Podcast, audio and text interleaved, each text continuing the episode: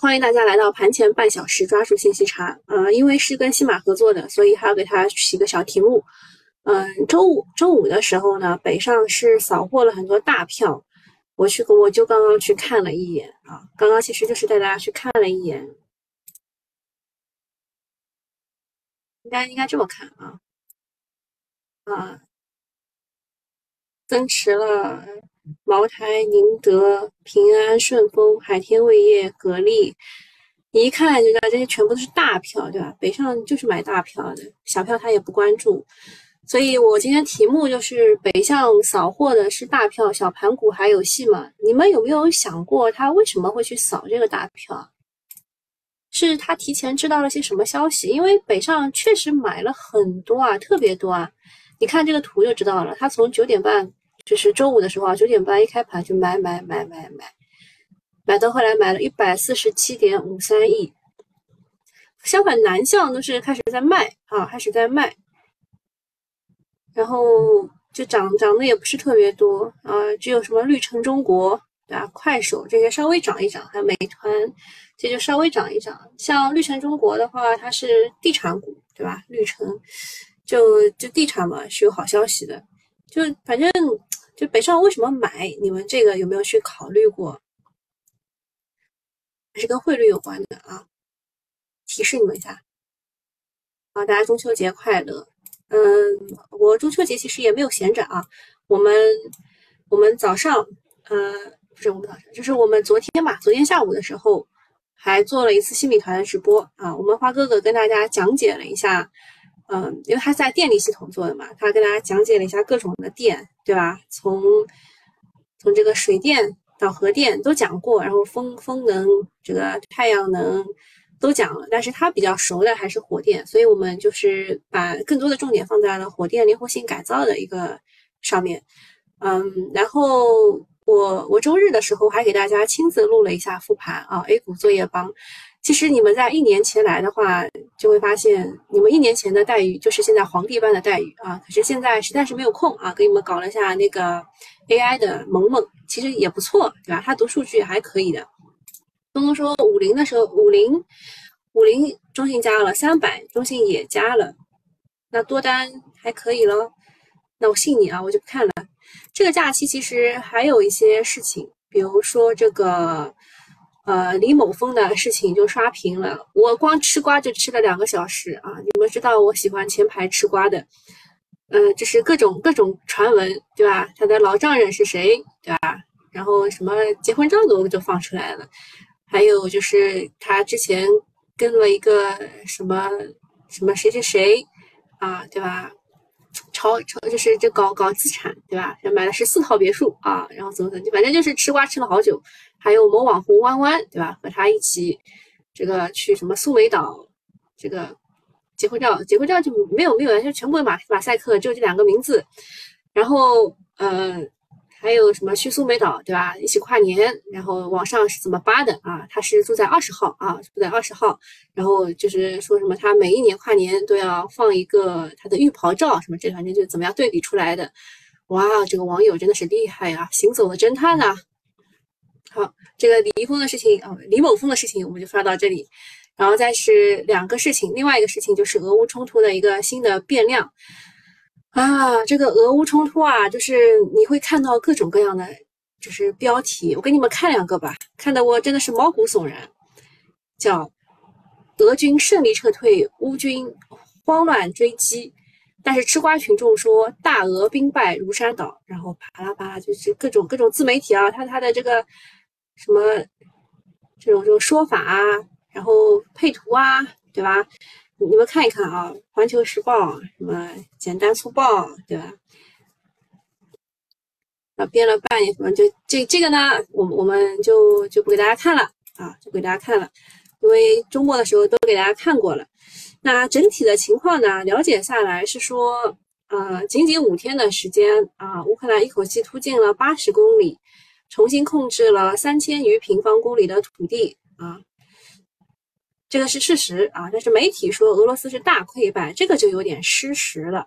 乌呢只是收复了一小部分啊，其实也不是一小部分，就是北北方那个的地方回到了这个就是开战之前的那个那个水平，北方啊，然后俄罗斯的大部分的领土啊，它占领的领区还是在的，对大局没什么大影响。那么根据最新的消息呢，俄军撤退到了顿涅斯克，重新集结，加强防守。目前的局势，俄更有动力把战局拖入冬天，这样就可以借助寒冬冻醒什么欧洲民众，让欧盟妥协。那对 A 股来说，俄乌局势带来的题材预期就是农业、化肥、石油、天然气。啊，我我觉得啊，这个。是俄罗斯，它之前的某些某些动作，比如说对发展中的国家啊，就是可以实施化肥免费，对吧？这种事情啊，都是都是在就是怎么说啊，在国际局势上是的，是它的加分项啊。反正就是对于 A 股来说，就是农业、化肥、石油、天然气可以炒作，这是它的炒作理由。但战争是没有赢家的。俄乌欧三方都受到了损失，所以战争还是要早点结束。那么，对于这这个情况啊，他其实说的有些对，有些不对，那还是看一下专家怎么说啊。我们去看一下专家怎么说。呃，这个专家认为局势没有什么大的变化，就是量变在积累，质变未完成。国内的自媒体夸大了形势的突变，其实依然是一个持久战的格局，没有迅速到一边倒。然后说，从很早开始呢，俄罗斯已经停止去推进了，就是他觉得扩大领这个占领这个土地对他来说可能不是特别好的一个战术啊，他就停止推进了。说这个五月份的时候就分析过，随着美美国提供的马哈斯等先进武器的到位，俄罗斯将陷入苦战，因为俄罗斯的兵力不足，大约只有十五万，分布在两千公里的漫长沿前线。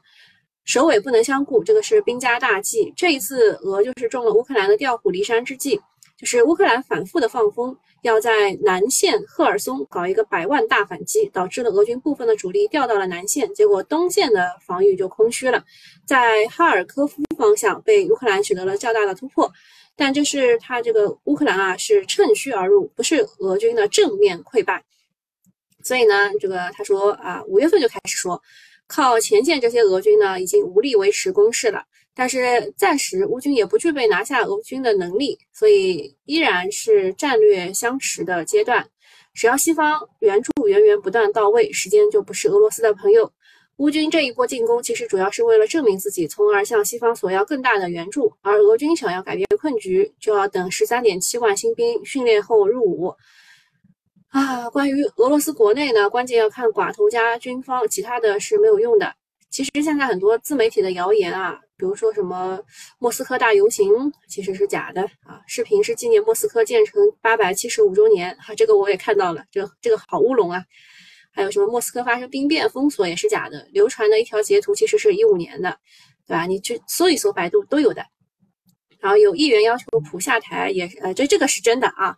先是圣彼得堡议员，就是普京的家乡，然后是莫斯科的议员，但都是一小部分人。但随后呃，并且随后就遭到警方以叛国罪名逮捕，不能改变大局。呃，其实对于普京呢，现在应该是急着翻日历本啊，焦急的等待冬天的到来，而且盼望这是一个冷冬。呃，资本市场的话，关键是两件事情，一个是中方在内的各国以什么级别的领导去参加中亚的上合组织峰会。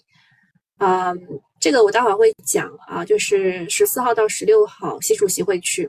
然后第二个是美国参议参议院审议啊那个政策法啊，呃是跟弯弯有关的。嗯，那这个事情其实比这个老巫婆串访要严重的很多。这是国际局势，我看看我有没有屏蔽。好的。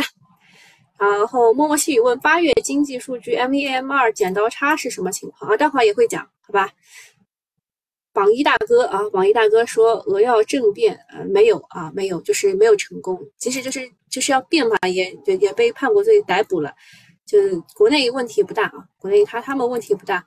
好，下一个事情啊，就是这个剧本啊，剧本啊，东东写的剧本先看一下吧。小鱼说大家过了愉快的节日啊，开盘了，今天怎么样呢？东东说：“开盘红是肯定的，注意适当的控制仓位，重点关注天顺开板之后的走势啊。天顺就是那个好像是七连板了吧？六连板还是七连板？应该是七连板。然后它这个是一带一路啊，还有上合峰会的这两个概念，还有粤宏远，粤宏远它有房地产又有煤炭，呃，其实你们也知道，我很早以前就关注过这个股，对吧？我当时就觉得这个主力不一般呐。然后贵广，贵广的话是这个要借借壳嘛，说是就是那个喜酒借壳炒了很多股，对吧？这也炒到它去了。然后还有两个证券，一个是第一创业，一个是南京证券。嗯，还有一个瑞玛精密、空气悬挂和光正眼科。光正眼科炒的不是医疗哦，光正眼科炒的好像也是一带一路吧，我忘了。嗯，粤电力，这个是电力股，对的。这些股的开盘情况来选择板块的操作，总体已经有利好的不要去买，持有和高抛为主。军工可能会有异动啊，可以低吸啊，这个是。啊，还有小云说哦哦哦，啊，这个是东东写的剧本。然后看一下，呃，花哥哥写的，就是三大指数都在反弹，人啊，可是人有一半的股票都在下跌，特别是小盘股。啊，这个就跟我们今天的主题很切合，就是大盘股受到了北上资金啊这个青睐，那么小盘股怎么办呢？呃，市场结构性的行情的根源在于钱就这么多，只能进攻一个方向，特别是大盘股对资金的消耗更大。市场交投也只能继续萎萎缩，大盘股主要的结构性行情啊，大盘股主导的结构性的行情，指数无忧，但是赚钱效应非常有限，没有赚到钱也不用自责，风格决定啊决定的结果。那如果你之前是炒小盘股的话，你之前应该赚到钱了。市场结构性的企稳已经看到，但是风险偏好和情绪的回升还比较缓慢，指数修复的高度暂时还看不了太高，嗯。先看三千三吧，对吧？然后就讲到了这个 CPI 啊，八月的 CPI 是上涨百分之二点五啊，其实我们全年要控制在三以内还是能控制的，涨幅比上个月回落了零点二个百分点，其实主要还是猪肉吧。八月的 PPI 同比上涨了百分之二点三，呃，也是比上月回落啊，一点九个百分点，环比下降了一点二，呃，这个。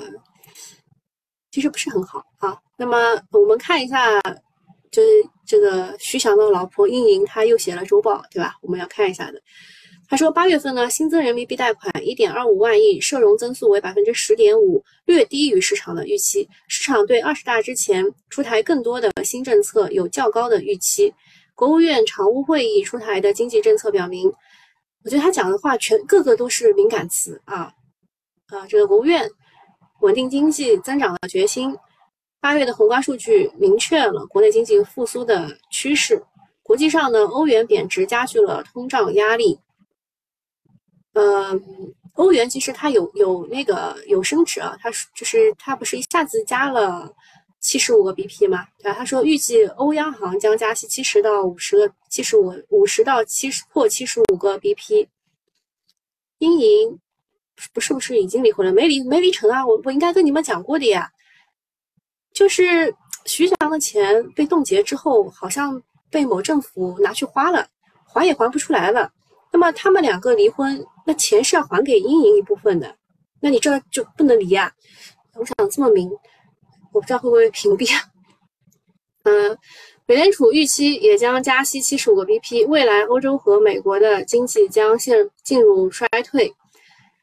综合综合上述，上证指数将在三千三到三千一百七十区间震荡。啊，其实它也看三千三。其实我觉得最最近能涨上去，涨到三千三，算是不容易哈，不容易。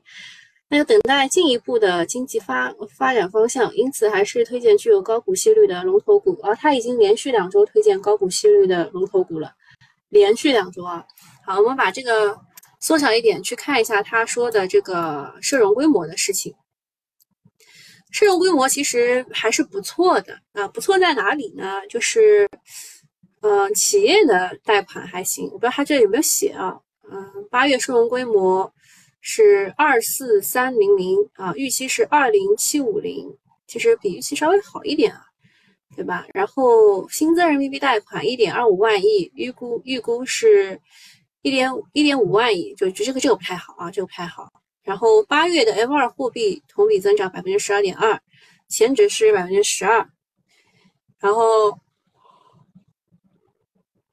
社融社融和 M 二是超预期的，M 二创下了六年来的新高啊，然后就开始会有那个会有会有这个机构就开始出来说了，M 二可能会有溢出效应，既然不买买不了房就来买股票，但是你看看这个股票，对吧？连脱脱口秀的人都说了，对吧？他他还是回来讲脱口秀了。House 啊，大家知道啊，House，House 长得像 Mouse，你们觉得吗？但新增的人民币贷款比较弱啊，就是在这一块，八月新增人民币贷款本来是就是预估是一点五万亿，但是它只有一点二五万亿，比预期是少了两两千多亿吧，说明民企的信心不足。但是他应该这这个人他应该是没有看他真正的这个情况吧。真正的情况是，民企的贷款还行啊，民企的贷款还比之前好。我我估计他应该没看，我看了，嗯，说相比于七月的极度悲观，八月谈不上很强，但是对市场信心会有一定的修复。国内继续宽松，国外加息预期，这这都这不这都不是我说的啊，这这这个我我从哪里复制来的？我得好好跟他去说道说道啊。就是这个这句话是对的。九月的加息七十五个概率已经攀升到百分之九十，就是它是慢慢上来的。它一开始是只有五十六，后来呢，这个美联储每个人出来讲一通话以后呢，变成了七十六啊，现在已经到九十了啊。啊，但是美元不涨反跌啊，美股不跌反涨，说明市场对加息不太敏感。呃，美元下跌，美股上涨，有利于北上资金回流 A 股啊。这个其实就是我刚刚说的，为什么北上在周五的时候。就回来了啊！其实他们有这个有这个预期在，为什么？因为而且他们买的是白马股，就是呃，他们可以以更便宜的价格买到更好的资产啊，何乐而不为呢？另外呢，美元的下跌还有利于人民币的企稳回升，A 五零就是率先受益的啊。然后下一个事情跟印度有关，它要征收大米的出口税，国际粮价或再被推高，嗯，这种股呢？就是你有啊，你就今天可以抛啊，今天就可以抛，就是它不会涨得特别高，然后追嘛，绝对是不要去追的，你一追就套了。然后那个这个九月九号的时候呢，他宣布将对部分的出口大米征收百分之二十的关税，以确保国内粮食的供应。今年印度的西孟加拉邦还有。北哈尔邦还有北方邦这些主要的稻米产区降雨量都低于平均的水平，引发了人们对稻米产量的担忧。五月份的时候，印度已经宣布禁止小麦的出口了啊，我们的小麦是跟俄罗斯买的啊。然后呃，印度大米出口占全球总量的百分之四十，牵一发而动全身啊。其实对于我们来说，我们不缺大米，也不是特别缺小麦，我们缺大豆啊，这个你们知道一下。啊，然后这些标的会有表现啊，但是农业股也是比较渣的，波动性也比较大的，也不能追高的啊，你们了解一下就知道了。呃，下一个事情是财政部优先支持贵州开展白酒企业营销体制改改革啊，贵州能干什么呢？啊，贵州能干什么？就是支持白酒啊。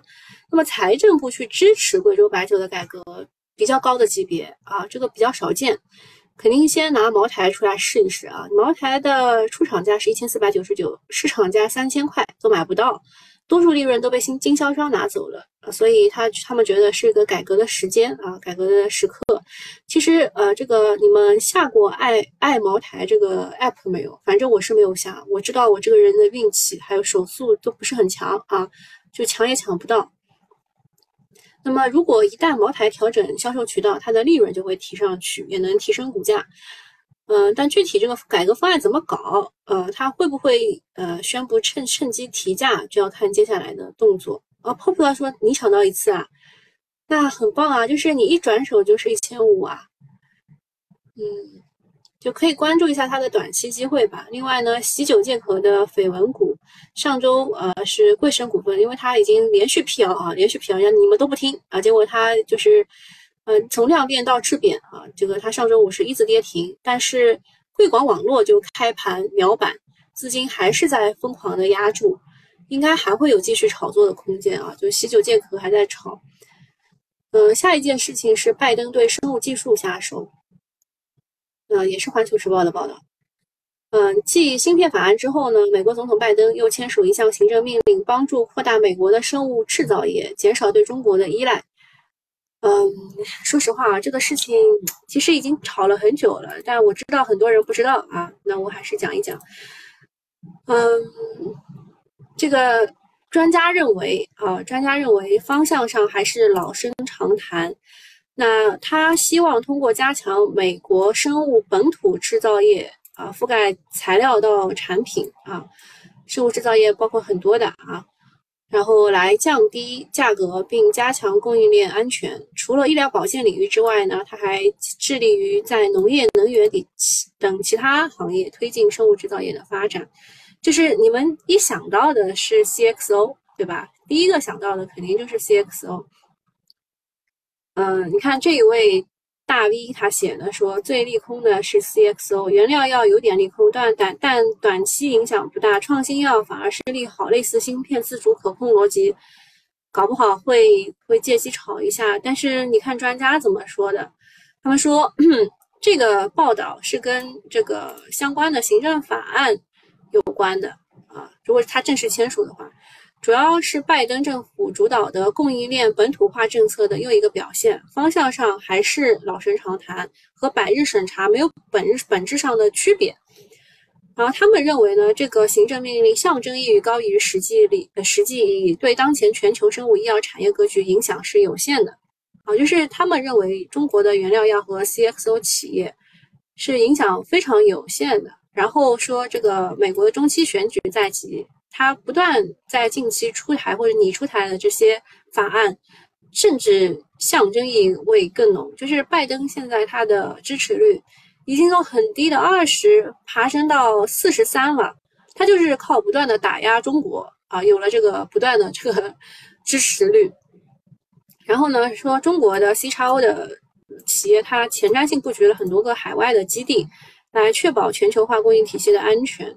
啊，比如说药明啊，它在这个爱尔兰、德国、美国都是有多座生产设施的，并且计划在新加坡也投一个 CRDMO 的服务中心，对吧？就是还有康龙化成，呃，它在这些并购之后，又先后收购了英国的一些原料的生产基地，所以他们认为这一个行政命令吧，对全球生物医药产业链。呃，高度分工的格局影响是有限的，但是其实他也提到了，它不仅仅是医医疗保健领域，它可能会在农业能源上面的生物制造。我们 A 股有两个合成生物学的两只个股，对吧？你们你们回去了解一下，好吧？然后还有一个消息就是，白宫或扩大对中国出口用于人工智能和芯片制造的半导体的限制啊，这个又来了，对吧？人工人工智能什么的。就 AI 嘛，寒武什么，对吧？就那些公公司，对吧？也可能又要来一遍。近期呢，美国在芯片上的动作比较多，接下来还有一个 Chip Four，呃，芯片四方联盟要落地。但是好像韩国听说了一个什么消息以后，也不太想参与他们了，对吧？嗯，那么科技自主可控，还有生物这个都都可以可以看一看，做好功课是吧？下一个事情是关于 iPhone 四的。iPhone 十四的啊，这个事情呢，哎呀，说老实话，我又跟他大家想的又不太一样了。就说这个乔布斯的女儿在社交平台上吐槽 iPhone 十四毫无新意啊，但依然不影响一开售便遭到哄抢。九月九日晚八点整，iPhone 十四系列正式开开售啊，开售。嗯，说这个刚开启前十分钟就需要等两到三周啊。发货时间已经推迟了，然后什么已经拿下了国内百分之七十的高端手机市场，国内厂商无力还击。嗯，那你你知道我看到的消息是什么吗？说什么？说这个苹果啊，这这有写，苹果备货少，Pro 刚开就就卖断货，可能是饥饿营销。呃，它到底会不会超预期是不好说。呃，我给大家看一看我看到的是什么啊？首先是印度媒体说红米这个六 A 手机爆炸啊，女子死亡了。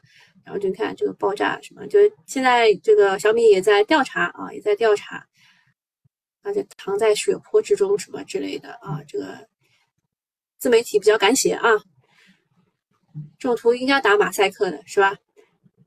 受害家庭啊。然后下一个事情是郭明基啊，郭明基你们应该都很熟了，对吧？就是他就是一直盯着苹果的。他说这个十四和十四 Plus 在呃上市当天有现货，反映的就是需求不振啊。你你相信谁？我就问你，你相信谁？他说要要建建议大家去去关注 Pro 机型的主要受益者。因为 Pro 机型更多的出货分配和更高零件的价格，它的主要受益者可能会在二三年的第一季度淡季不淡。对于不是 Pro 机型的主要供货商，iPhone 事业的营收可能会在九月或者十月就开始显著的下降。这是郭明基说的啊。就虽然这个十四 Pro Max 它的预售情况是比十三 Pro Max 好，但是目前预购对于 iPhone 来说是 Apple 来说是中性的，不太去不太清楚它是否会提高它的出货预测。呃，但是它这个占整体百分之十四十五比重的 iPhone 十四的出货砍单的可能性正在增增加啊，就是对消费电子来说是不太好的啊，不太好的。你你们有空可以自己截图啊，回去看一眼。好，下一个事儿是脱口秀概念股横空出世，对吧？六零零七五九，这个叫 ST 周记被脱口秀给带火了，成为了首支 A 股脱口秀概念股。这个你们都有看吧？House 讲了他的亲身经历，对吧？是他的投资经历，他爸爸啊就开始这个全职炒股，从他六岁的时候开始。然后呢，他在银行工作三年之后存了十二万，对吧？后来只剩下两万五。这整个东西你你们应该都看过了。你们周末来西米团的话，我都给你们看过了。呃，其实我也想去讲一讲，因为我们我们股民有很多事情跟可以作为素材，对吧？只要股市还在，我们素材就就一直在啊。就在这之前，呼兰也是一年之前吧，一年之前李诞说他工作的目标就是补仓啊，到现在为止都还不是很好，就是也证明这个 A 股不好了一年。那我们去看一看 ST 周期是什么情况吧。嗯，其实。今天那个上合上合峰会的概念股当中是有 ST 周期的，所以它如果被被炒上去的话，还有一些带动带动的股也可以炒啊。听说听华大一说，生物制药和老美差距不大，嗯，差距还是有的。嗯，就为什么我们要做 CXO 啊，C 叉 O 这个东西？其实我们就是代工厂嘛，我们就我们就是一个代工厂。我们去看一下 ST 周记啊，现在我我都背出了它的代码，对吧？你们还记得吗？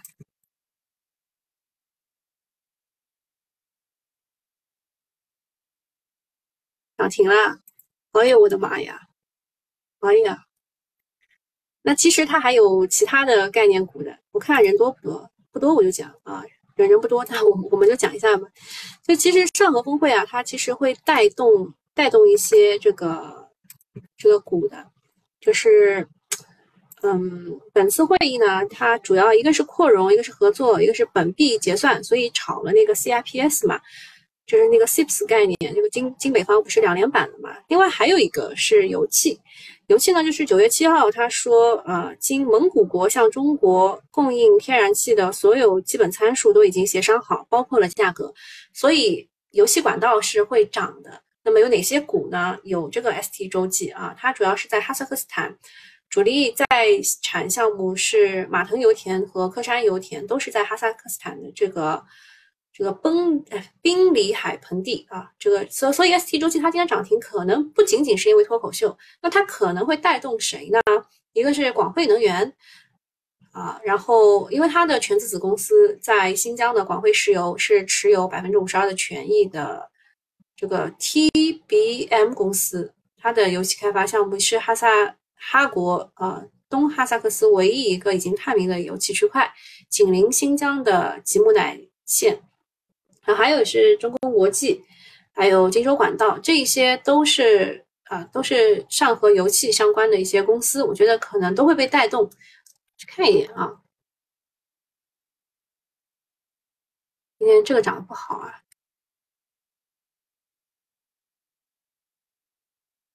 这个直接摁下来了。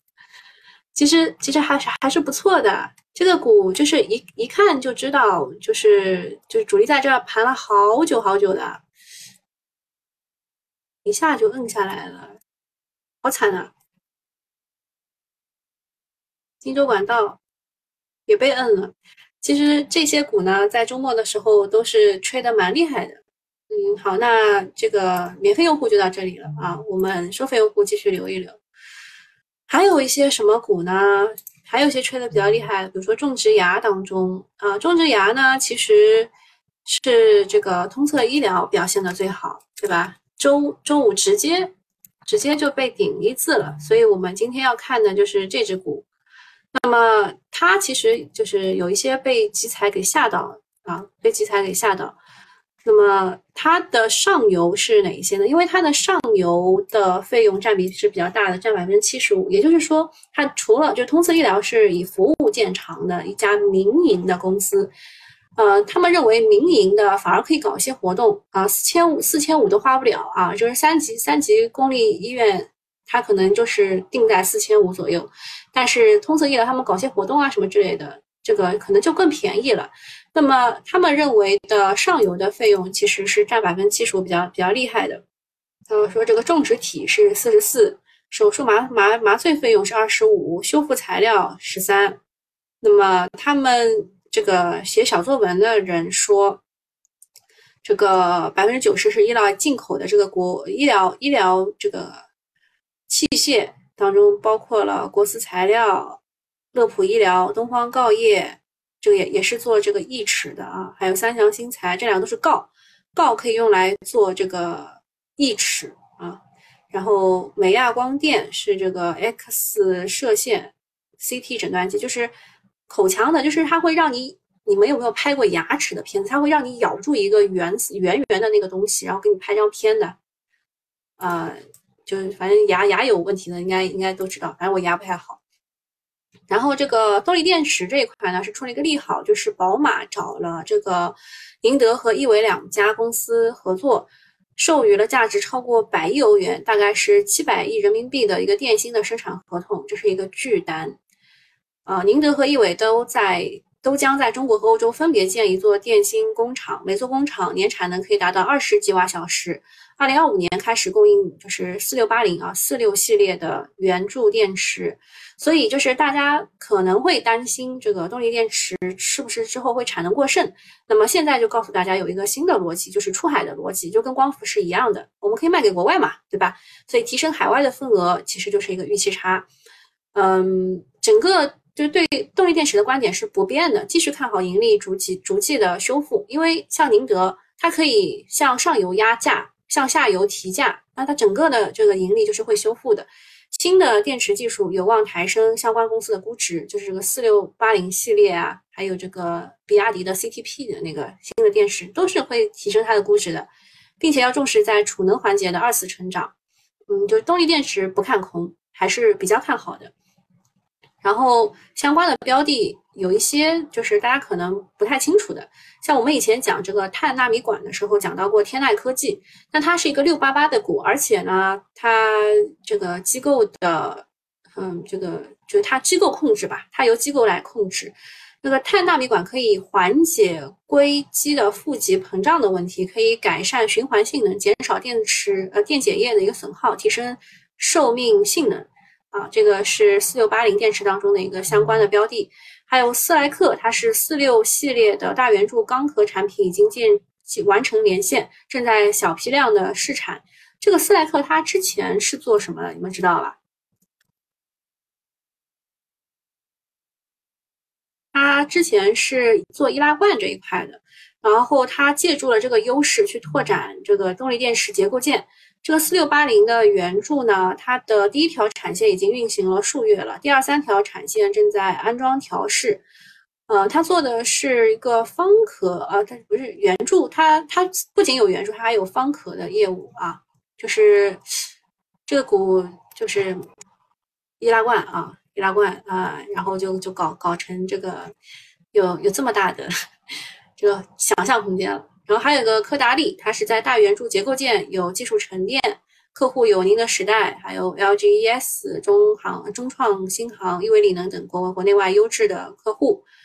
啊，这个是四六八零电池啊，另外还有一些公司的大事，你们可以随便看一看啊。还有私募的传闻，这个是我从花哥哥那儿，他他发到群里的，然后我就直接拿来用了一下。这些是只是传闻，好吧？那今天就到这里了，还有什么问题没有？好，没有，我们今天就结束。好，拜拜。